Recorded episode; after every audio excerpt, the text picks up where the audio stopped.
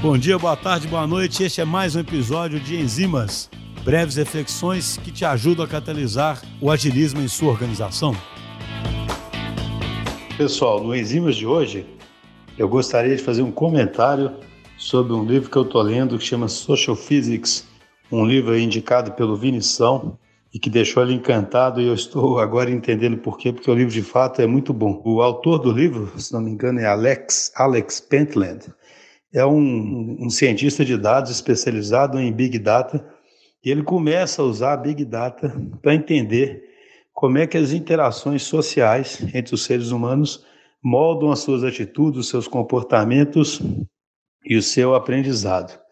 E ele cria esse conceito de social physics, porque da mesma forma que a física acaba estudando aí matéria, energia, fluxo de energia, ele estuda o que ele chama o fluxo de ideias.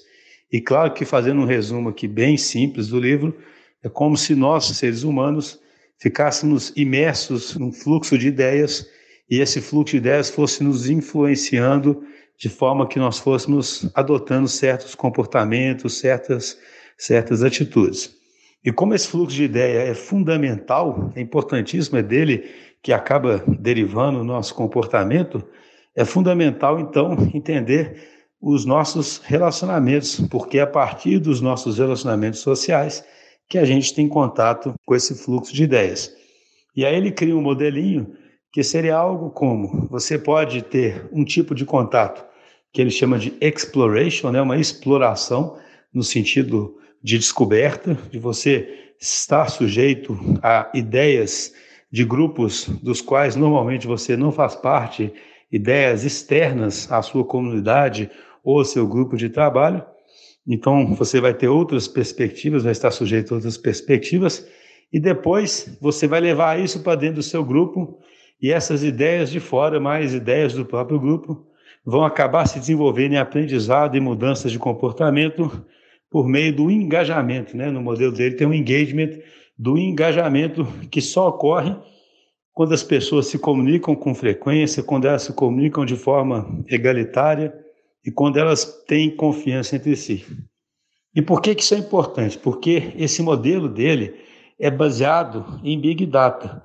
E isso é interessante porque a psicologia social ela é muitas vezes questionada porque seus experimentos são feitos em laboratórios em situações que os críticos consideram muito reais. É, nesse caso, ele trabalha com dados reais obtidos, por exemplo, a partir de celular, a partir de internet, etc. E ele trabalha também com dados obtidos a partir de sensores sociométricos.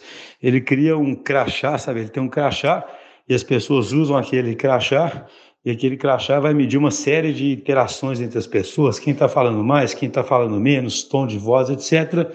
E ele vai tirando essas conclusões.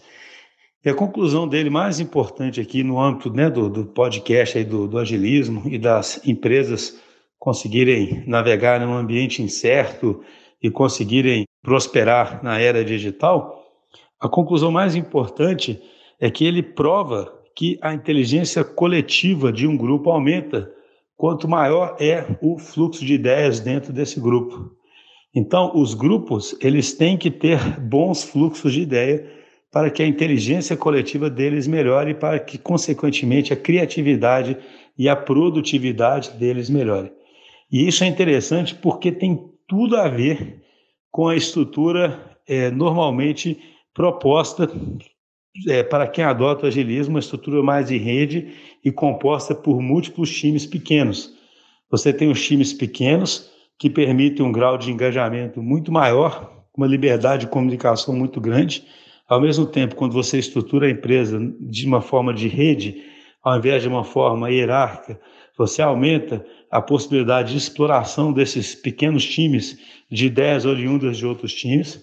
É claro que essa exploração pode ir além e deve ir além do âmbito da própria empresa, mas o fato é que esses times sujeitos a esse fluxo de ideias mais intenso, esses times serão mais produtivos e mais criativos. E a base disso tudo é uma base até evolutiva. Por quê? Porque o ser humano aprende essencialmente por imitação, por troca de ideias.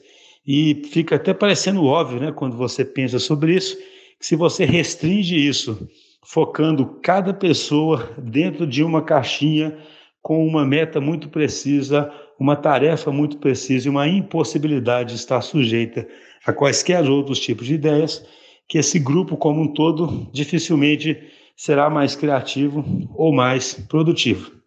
Então, mais uma vez, a gente vem questionar a forma tradicional de organização das empresas como sendo a única possível, mas de uma forma pragmática, mostrando que você adotar uma forma que aumente esse fluxo de ideias vai gerar resultados concretos para a empresa.